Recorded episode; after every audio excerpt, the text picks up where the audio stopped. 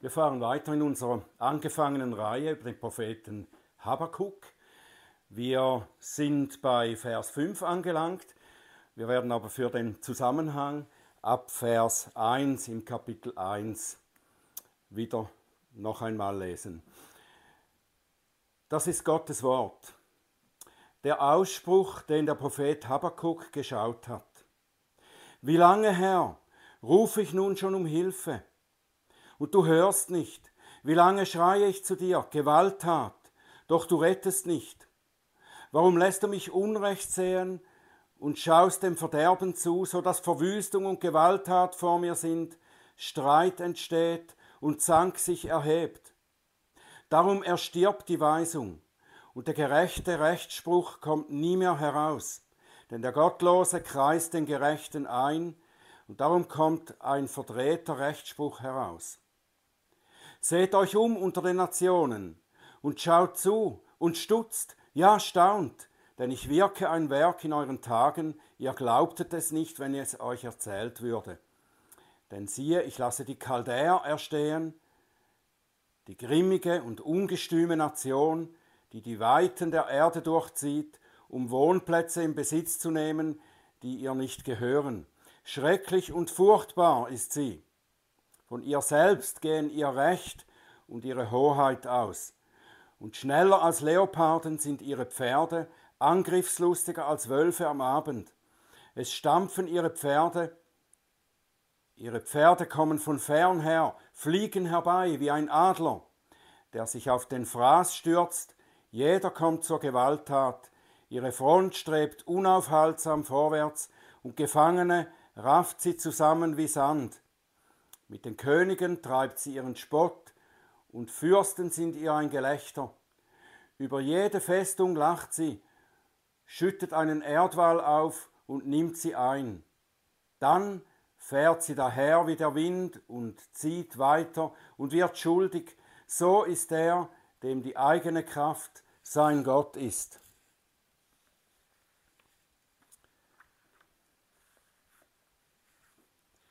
Als ich über diese Verse nachdachte, da erinnerte, mich an, erinnerte ich mich an eine Begebenheit, die mir mein Bruder einmal erzählte.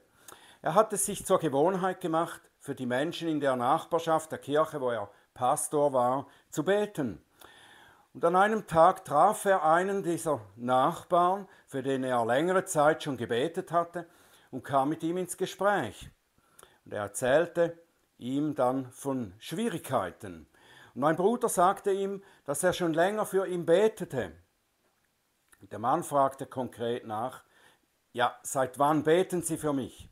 Mein Bruder sagte es ihm, der Mann antwortete irritiert, das ist genau der Zeitpunkt, an dem meine Probleme anfingen. Er hatte sehr wahrscheinlich erwartet, dass wenn jemand regelmäßig für einen betet, dass es ihm dann besser gehen sollte.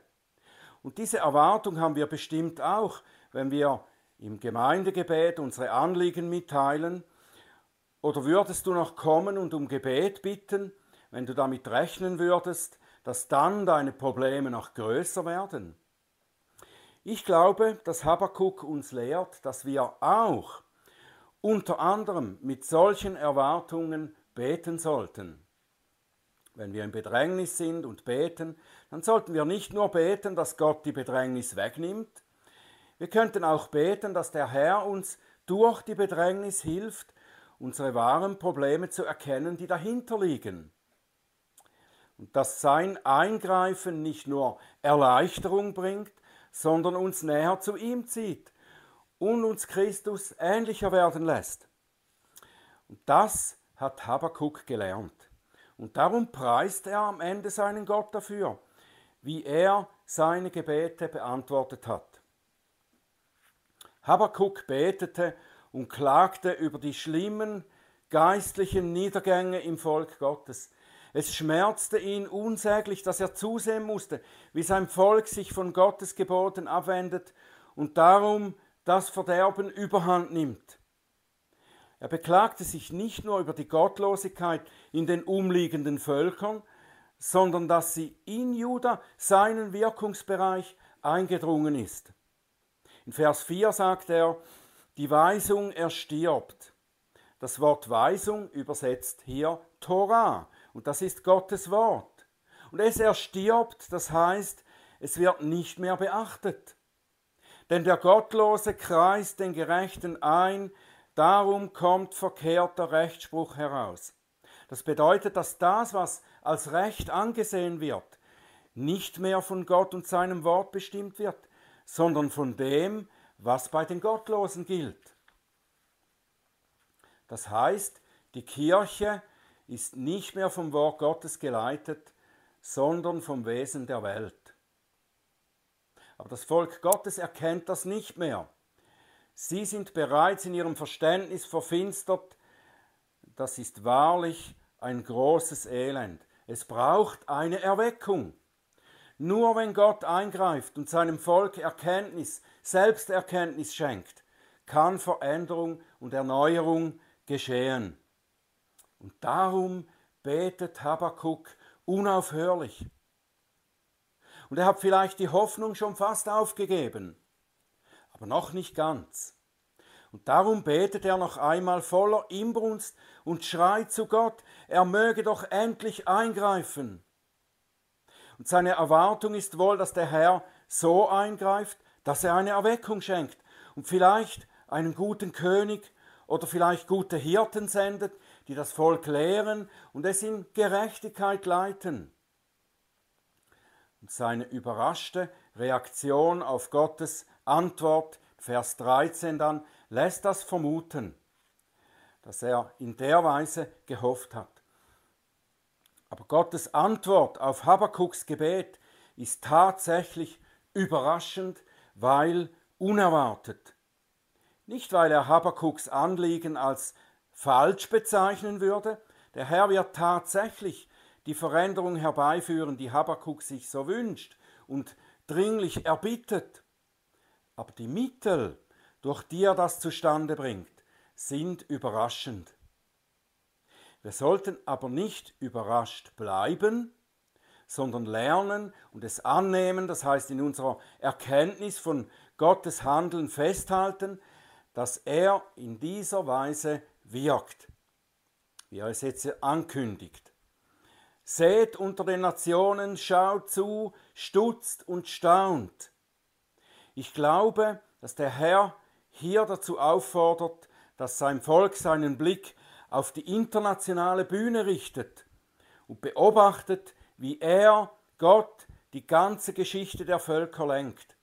Und zwar im Interesse seiner Ehre und schließlich zu dem Ziel, das er an seinem Volk verwirklichen wird. Habakuk betete und sagte zu Gott, ich rufe und du hörst nicht, ich schreie und du rettest nicht. Und Gott antwortet, aber sicher höre und rette ich. Ihr werdet staunen, wie bald und auf welche Weise. Niemand hätte sich so ausdenken können und niemand würde es glauben, wenn es ihm erzählt würde. Weil die Menschen ihren Gott nicht wirklich kennen, werden sie es unglaublich finden, dass er so handelt. Und weil sie durch ihren ungehorsamen Wandel schon so abgestumpft sind, glauben sie kaum, dass Gott sie in dieser Weise zurechtweisen wird, wie er es nun ankündigt. Und darum schaut hin, stutzt und staunt und erschreckt.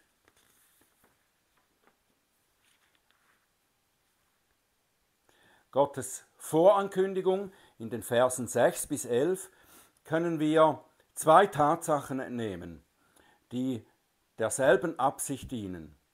Die eine ist die furchteinflößende Beschreibung der chaldäischen oder babylonischen Horden, die über Juda herfallen werden. Sie sind wirklich zu fürchten. Anfangs waren sie zwar ein Volk, das sich für Israel und Juda noch in weiter Ferne befand und das sich vorerst gegen, nur gegen die Assyrer und Ägypter verteidigte, die es angegriffen hatten. Juda beschäftigten mehr die Konflikte, die sie mit den Stämmen Israels hatten. Nun hatten die Babylonier aber angefangen, Assyrien und Ägypten zu überrollen Sie wurden zu einer Großmacht, die durch ihren militärischen Erfolg ermutigt auf Juda zuraste. Schrecklich und furchtbar, schneller als Leoparden, angriffslustiger als Wölfe, gewalttätig, eine Armee, die plündert und vergewaltigt, sie beachten kein internationales Recht, sie machen sich ihre eigenen Gesetze. Das kleine Königreich Juda wird keine Chance haben, sich gegen sie zu verteidigen. Es wird kein Entkommen geben. Das ist fast so, wie wenn uns heute gesagt würde, Russland wird sich die Länder der ehemaligen Sowjetunion einverleiben und dann werden sie über Österreich und die Schweiz herfallen, ihre Herrschaft in unseren Ländern aufrichten, morden, plündern und uns mit unseren Familien verschleppen und uns irgendwo in den Osten umsiedeln. So ähnlich muss das für das kleine Juda gewesen sein, diese Botschaft zu hören. Und diese Ankündigung, die ist nicht gedacht, um nur Angst zu machen und Juda zu bewegen, irgendetwas zu tun, um dieses Unheil abzuwenden. Gottes Gerichtsurteil ist gesprochen, definitiv. Und das ist die zweite Tatsache, die der Herr in diesem Abschnitt bekannt gibt. Er sagte, ich lasse die Chaldäer erstehen. Ich, der allmächtige Gott, lasse die Chaldäer erstehen. Und das ist vielleicht noch die größere Überraschung für das Volk Gottes, dass das Urteil, das über sie kommen wird, aus der Hand ihres Gottes kommt, dem sie zu dienen vorgeben. Es ist nicht so, dass diese bösen Völker einfach das tun, was sie wollen, weil sie halt böse sind und Gott respektiert ihren freien Willen und lässt es zu. Und später würde er dann lediglich seinem Volk helfen, es zu ertragen, sie trösten. So denken wohl die meisten frommen Menschen heute über Gottes Handeln. Aber Gott sagte, ich werde sie erstehen lassen. Ich sende sie als Werkzeug meines Gerichts. Hört, was Jesaja sagt in Jesaja 46 ab Vers 8.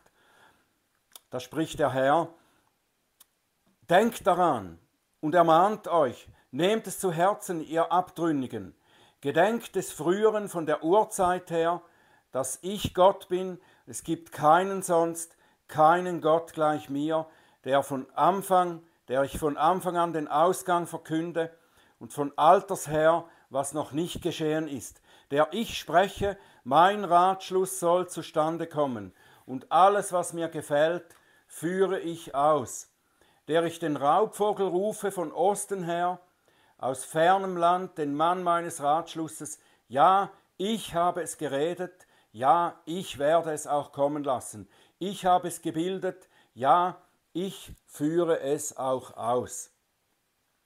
Und in Amos 3, Vers 6 sagt er, geschieht etwa ein Unglück in der Stadt und der Herr hat es nicht bewirkt.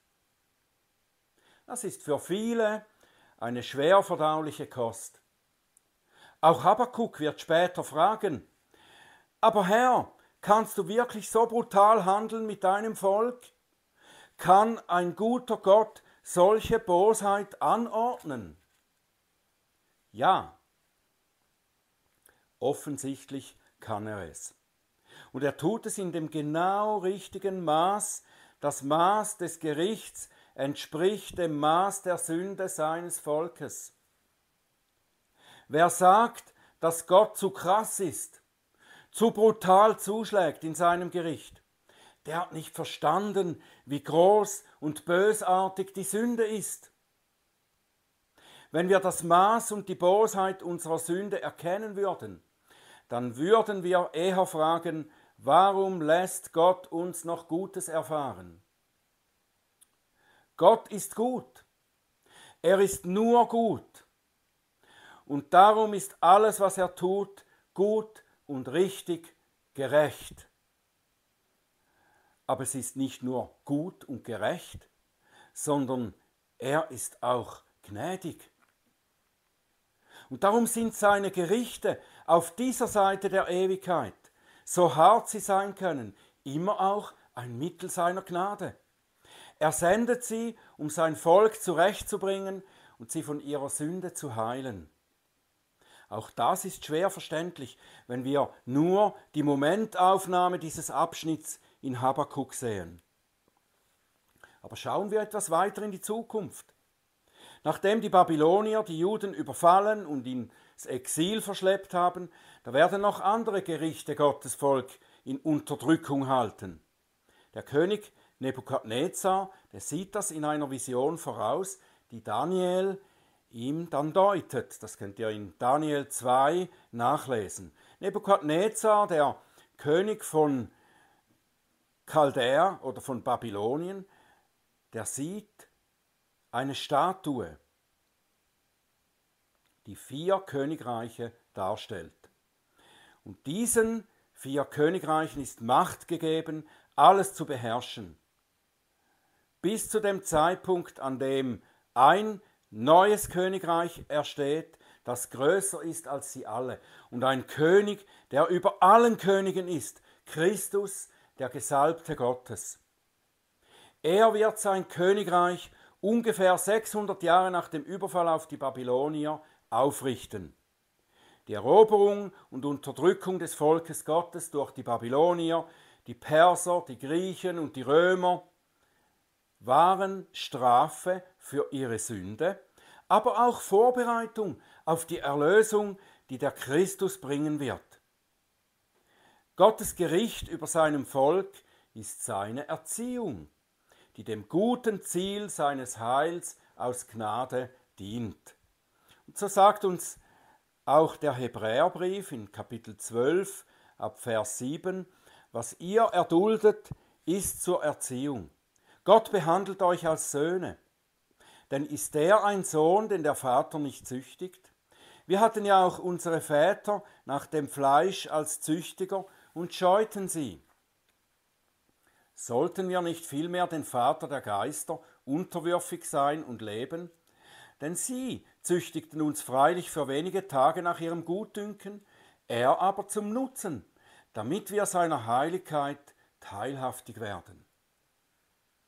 Aber wie wir schon bemerkt haben, die Schläge des Erziehers entsprechen dem Maß unseres Ungehorsams. Wir müssen nicht so arg geschlagen werden, wenn wir nicht im Ungehorsam verharren, so wie Judah zur Zeit Habakuks. Psalm 32, Vers 9 Seid nicht wie ein Ross, wie ein Maultier ohne Verstand, nur mit Zaum und Zügel ist sein Ungestüm zu bändigen, sonst kommt es nicht zu dir.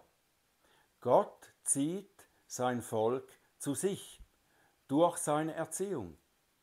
Es kann ihm gehorchen wie ein Schaf ihm nachfolgen oder wie ein Ross, ein Maultier ohne Verstand sich wehren, so dass der Herr mit Zaum und Zügel es bändigen muss.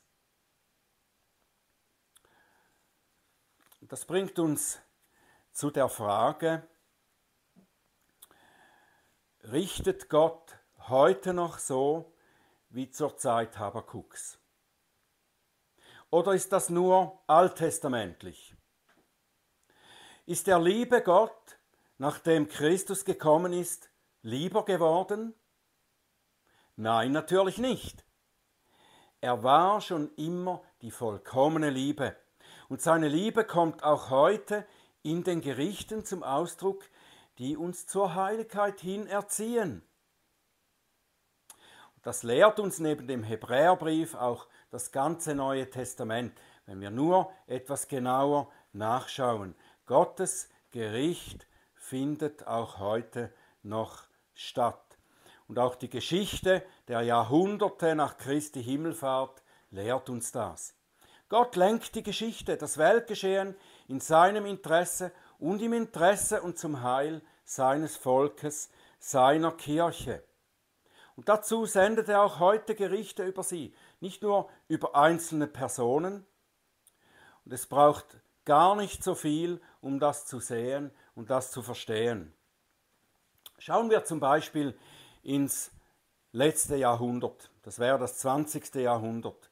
Wir können schnell erkennen, die Kirche im Jahrhundert davor, das war im 19. Jahrhundert, die hatte zunehmend sich von Gottes Wort als Maßstab für die Lehre und für das Leben sich entfernt, ist abgefallen davon. Und sie musste, die Kirche musste danach mindestens zwei große Gerichte über sich ergehen lassen. Die Bedrängnis durch den Nationalsozialismus und die durch den atheistischen Kommunismus. Und es gab davor sehr wohl Propheten, die gesprochen und die gewarnt haben, aber sie wurden nicht gehört. In unserem Jahrhundert bahnt sich wieder etwas an. Seien wir gewarnt. Noch mehr als im 19. Jahrhundert hat sich die Kirche von den Maßstäben des Wortes Gottes heute entfernt. Hören wir noch einmal Habakkuk, Kapitel 1, Vers 4. Die Weisung, das ist die Torah, Gottes Wort, er stirbt und der gerechte Rechtsspruch kommt nie mehr heraus, denn der Gottlose kreist den Gerechten ein, darum kommt ein verdrehter Rechtsspruch heraus. Mit anderen Worten, weil die Kirche das Wort Gottes und seine Maßstäbe preisgibt, wird sie mehr und mehr von dem Wesen der Welt geprägt und bestimmt.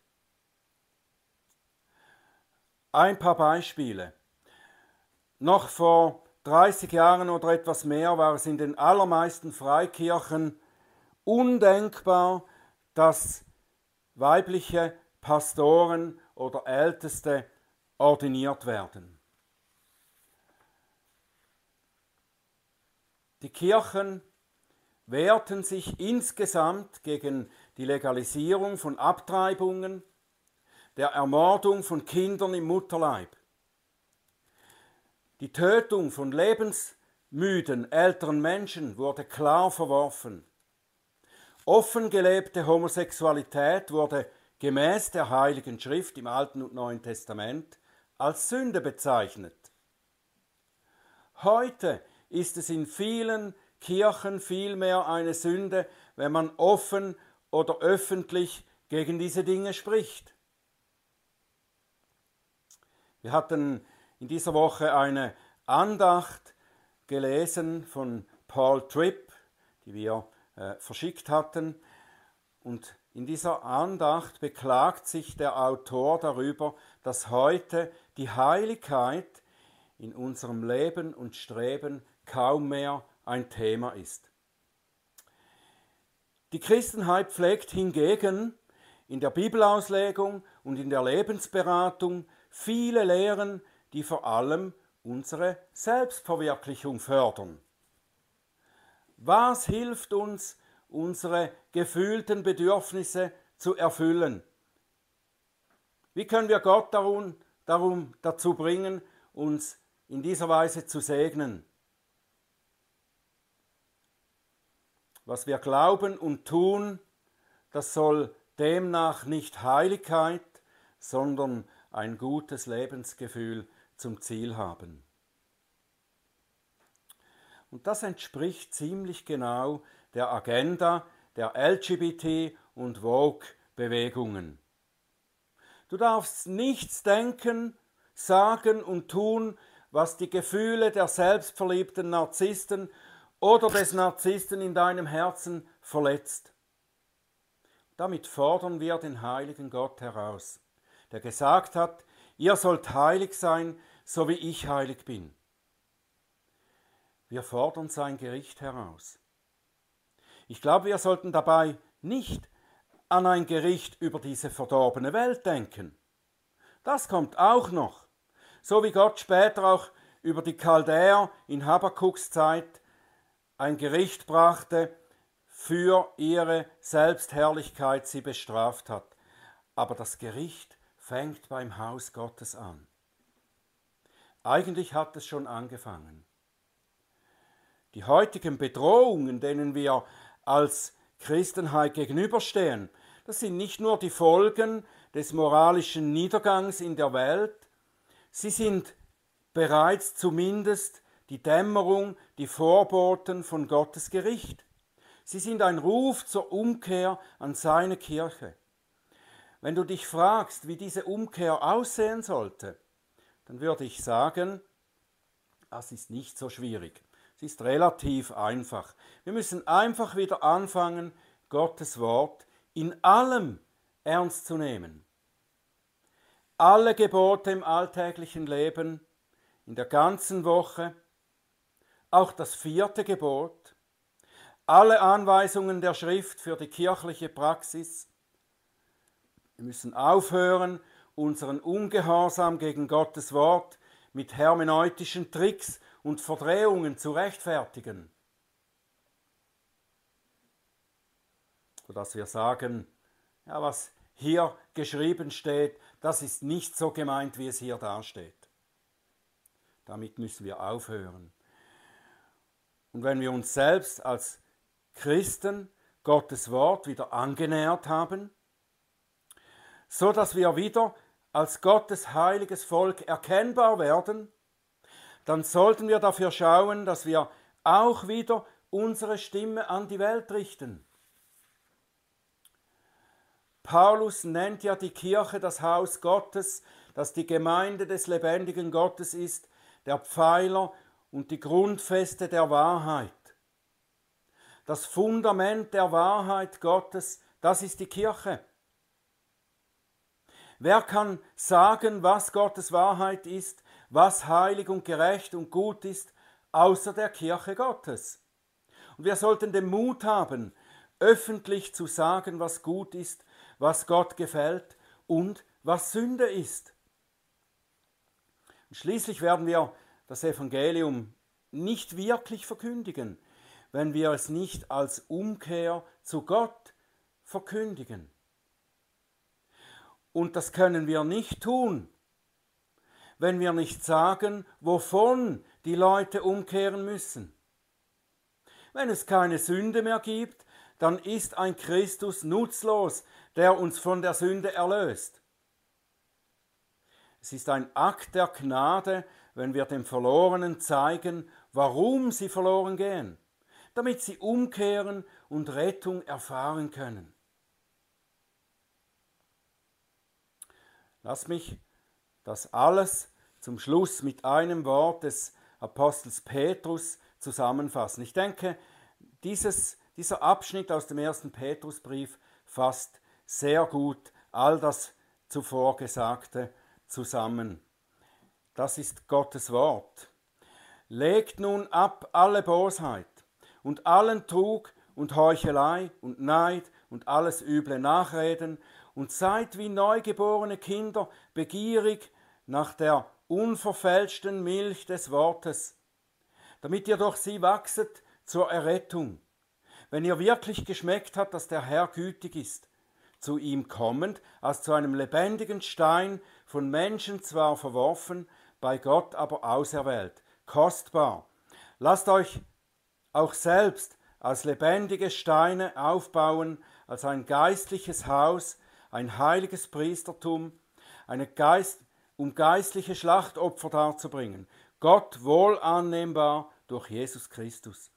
Denn es ist in der Schrift enthalten, siehe, ich lege in Zion einen auserwählten, kostbaren Eckstein, und wer an ihn glaubt, wird nicht zu Schanden werden. Euch nun, die ihr glaubt, bedeutet er die Kostbarkeit. Für die Ungläubigen aber gilt, der Stein, den die Bauleute verworfen haben, dieser ist zum Eckstein geworden und ein Stein des Anstoßes und ein Fels des Ärgernisses. Da sie nicht gehorsam sind, stoßen sie sich an dem Wort, wozu sie auch gesetzt worden sind. Ihr aber seid ein auserwähltes Geschlecht, ein königliches Priestertum, eine heilige Nation, ein Volk zum Besitztum, damit ihr die Tugenden dessen verkündigt, der euch aus der Finsternis zu seinem wunderbaren Licht berufen hat. Amen.